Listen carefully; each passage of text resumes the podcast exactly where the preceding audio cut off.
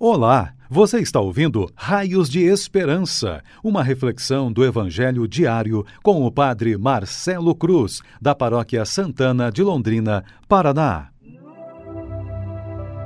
Caríssimos irmãos e irmãs, hoje temos a alegria de celebrar o 26 domingo do tempo comum e vamos ouvir e refletir sobre o Evangelho de Marcos, capítulo 9 versículos de 38 a 43, 45 e 47 a 48. O Senhor esteja convosco, Ele está no meio de nós.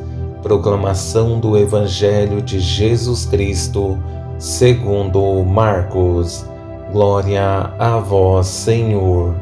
Naquele tempo, João disse a Jesus: Mestre, Vimos um homem expulsar demônios em teu nome, mas nós o proibimos, porque ele não nos segue. Jesus disse: Não o proibais, pois ninguém faz milagre em meu nome para depois falar mal de mim. Quem não é contra nós é a nosso favor. Em verdade eu vos digo: quem vos der a beber um copo de água, porque sois de Cristo, não ficará sem receber a sua recompensa. E se alguém escandalizar um destes pequeninos que creem, melhor seria que fosse jogado no mar com uma pedra de moinho amarrada ao pescoço. Se tua mão te leva a pecar, corta-a. É melhor entrar na vida sem uma das mãos do que, tendo as duas, ir para o inferno para o fogo que nunca se apaga. Se teu pé te leva a pecar, corta-o. É melhor entrar na vida sem um dos pés do que tendo os dois ser jogado no inferno. Se teu olho te leva a pecar, arranca-o.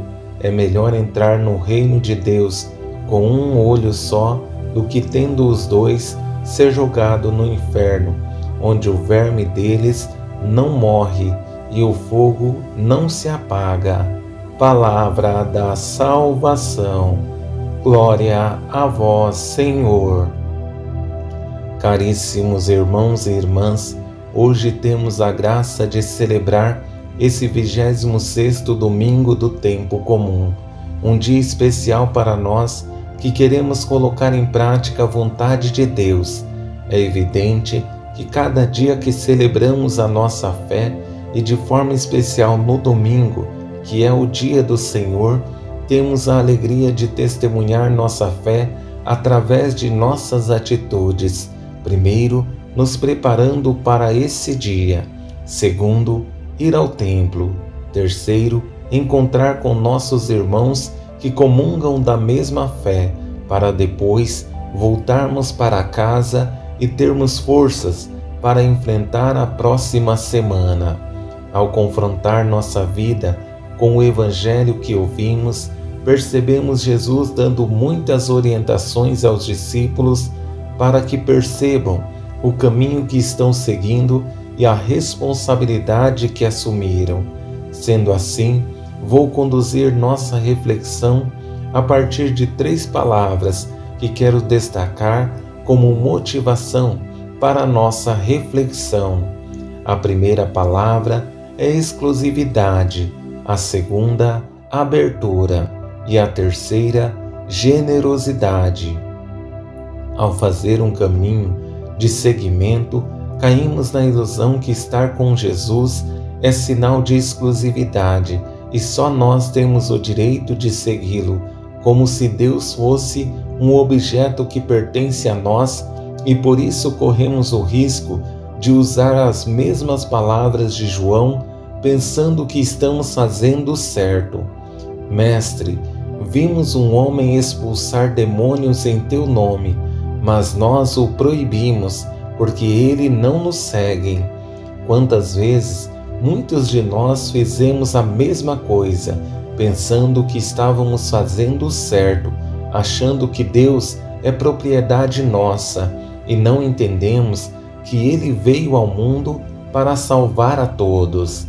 Diante de uma situação como essa, Jesus precisa promover uma abertura não somente no olhar de João e dos discípulos, mas também no coração, para que entendam que o caminho deles precisa ser diferente e necessariamente precisam mudar a forma de pensar e julgar. Por isso, diz as seguintes palavras: Não o proibais, pois ninguém faz milagre em meu nome para depois falar mal de mim. Quem não é contra nós é a nosso favor. É necessário que entendamos que Jesus não veio a esse mundo para dividir, mas para agregar cada dia mais pessoas junto dele e aqueles que querem somar sempre serão bem-vindos. É isso que Jesus quer despertar nos discípulos para que percebam o caminho que estão trilhando e, se necessário, promovam as mudanças que precisam. Com essa última palavra, generosidade, percebemos que Jesus está atento aos pequenos detalhes e são eles que fazem a diferença em nossas vidas. Por isso, essa frase simples de Jesus deve servir de motivação para nós que queremos colocar em prática a vontade de Deus. Em verdade, eu vos digo: quem vos der a beber um copo de água, porque sois de Cristo, não ficará sem receber a sua recompensa. Aquele que se coloca no caminho para seguir Jesus precisa entender que são nas pequenas coisas que revelamos o nosso desejo de colocar em prática nossa fé. Não esperemos mudar o mundo a partir de grandes coisas, mas sim a partir dos detalhes. São eles que farão a diferença nesse mundo. A grande esperança é que a palavra de Deus, proclamada nesse domingo, o dia do Senhor, seja a motivação para continuarmos firmes no caminho que estamos trilhando e se tivermos a coragem de dar os passos necessários, conseguiremos ser pessoas melhores e onde estivermos, seremos raios de esperança na vida das pessoas que estão à nossa volta. Louvado seja nosso Senhor Jesus Cristo, para sempre seja louvado. O Senhor esteja convosco ele está no meio de nós. Abençoe-vos, Deus Todo-Poderoso, Pai, Filho e Espírito Santo. Amém. Você ouviu o Raios de Esperança, uma reflexão do Evangelho diário com o Padre Marcelo Cruz, da Paróquia Santana de Londrina, Paraná. Se esta mensagem lhe fez bem hoje, compartilhe com seus amigos.